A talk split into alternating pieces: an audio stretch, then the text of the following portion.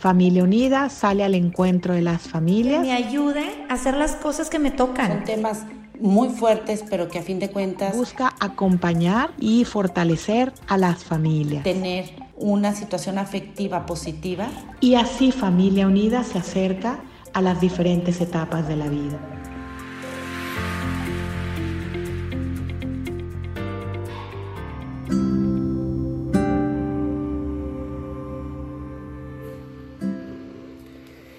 Cuando nos hemos metido en una vivencia más consciente, más actuada, ya no solo de los días de la Semana Santa y del Trido Santo, sino de toda la cuaresma, salta un poco cuando llegamos al sábado y nos encontramos que es un día en el que, por así decir, no pasa nada.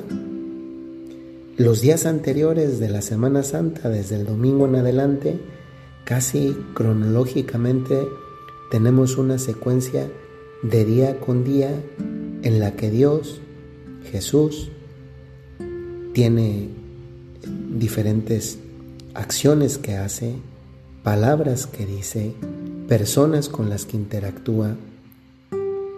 Y llegamos al sábado y hay como, como una gran pausa una pausa que, sin embargo, si la abordamos y profundizamos bien, es muy elocuente.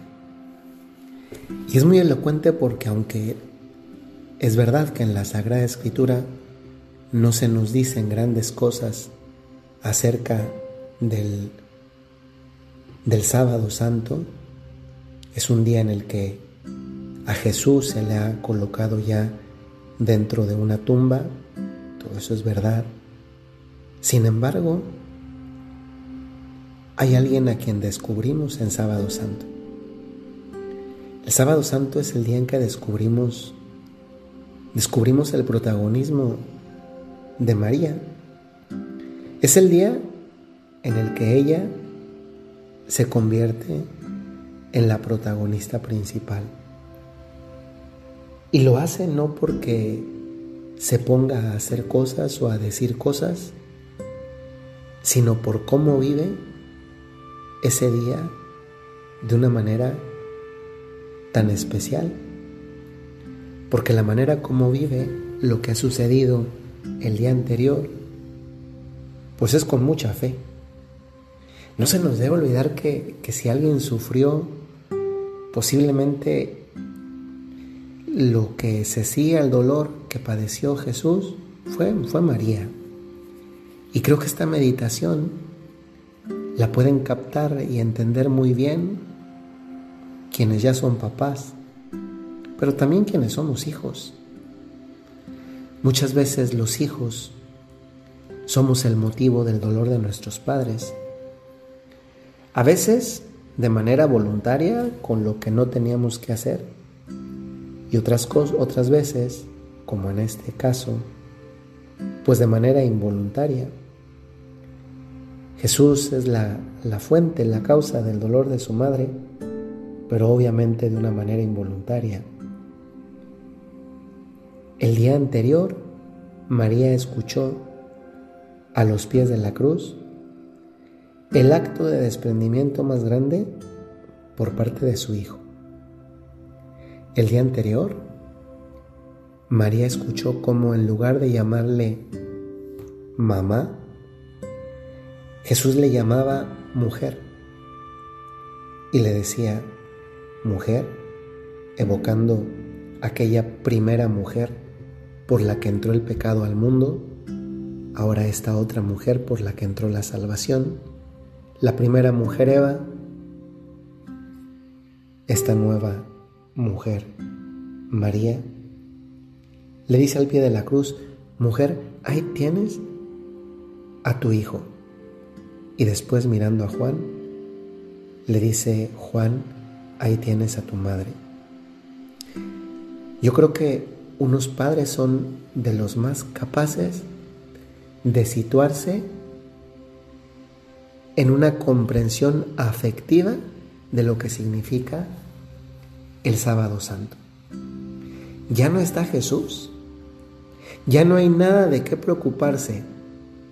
Y ya no hay nada de qué preocuparse porque Jesús en ese momento ya está muerto. Ya no hay nada que hacer. Pero a veces justamente cuando ya no hay nada que hacer es cuando más nos duelen los, los acontecimientos. Y nos duelen más justamente porque ya no podemos hacer nada. Pasa con los hijos y pasa muy frecuentemente con los hijos, que nos gustaría poder ahorrarles ese sufrimiento que no es solamente su sufrimiento, que es también nuestro sufrimiento cuando somos padres.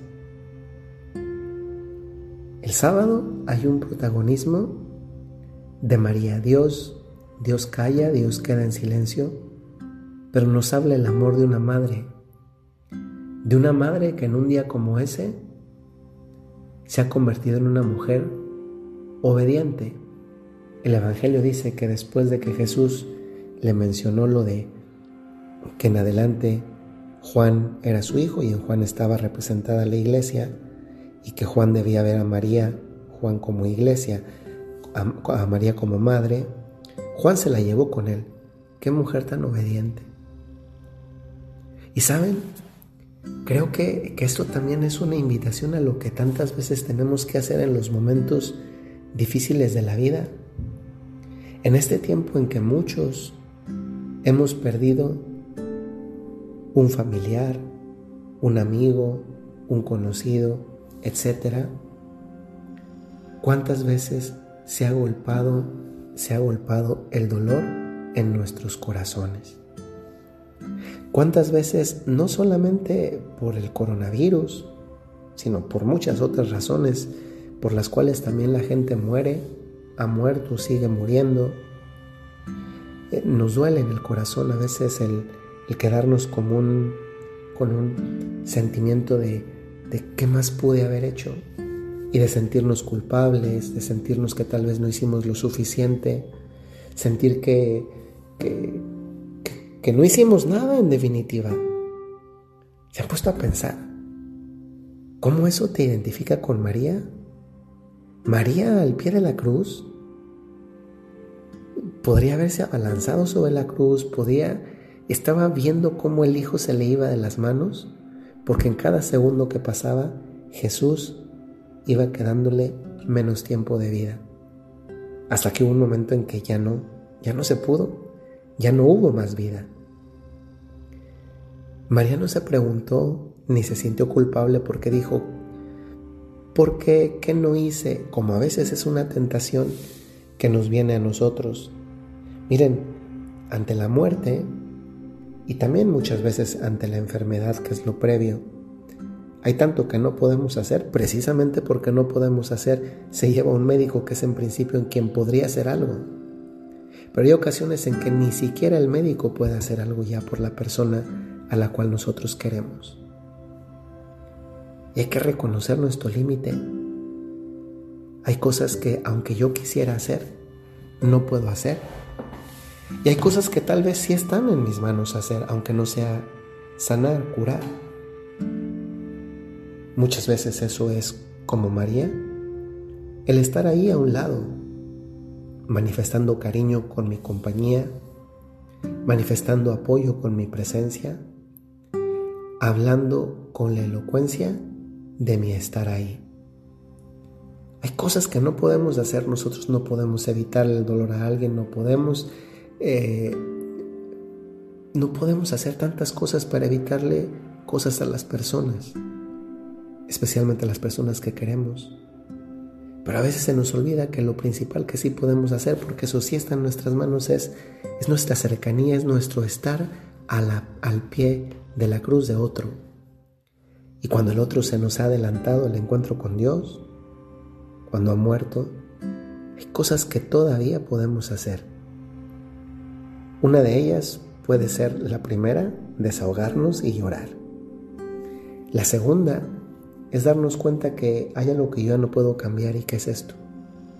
La muerte ya no la puedo cambiar, no tiene vuelta atrás. Pero lo que sí puedo cambiar es la manera como yo enfrento la muerte de otros. Y finalmente, recordar que aquí estamos todos de paso y que si Jesús murió, aunque también es verdad, resucitó, ese es también el futuro que nos espera. La resurrección. Y eso entonces nos interpela no solamente a, a meditar la vida de otros. María hizo silencio, no solo para desahogarse, también para meditar el paso de Dios por su vida. Y el paso de Dios por su vida era el paso de su Hijo por su vida. Que en este sábado santo que se presta más para la reflexión, para la meditación, también podamos crear algún espacio de silencio en el que podamos ver eso, el paso de Dios por nuestra vida. Hasta luego.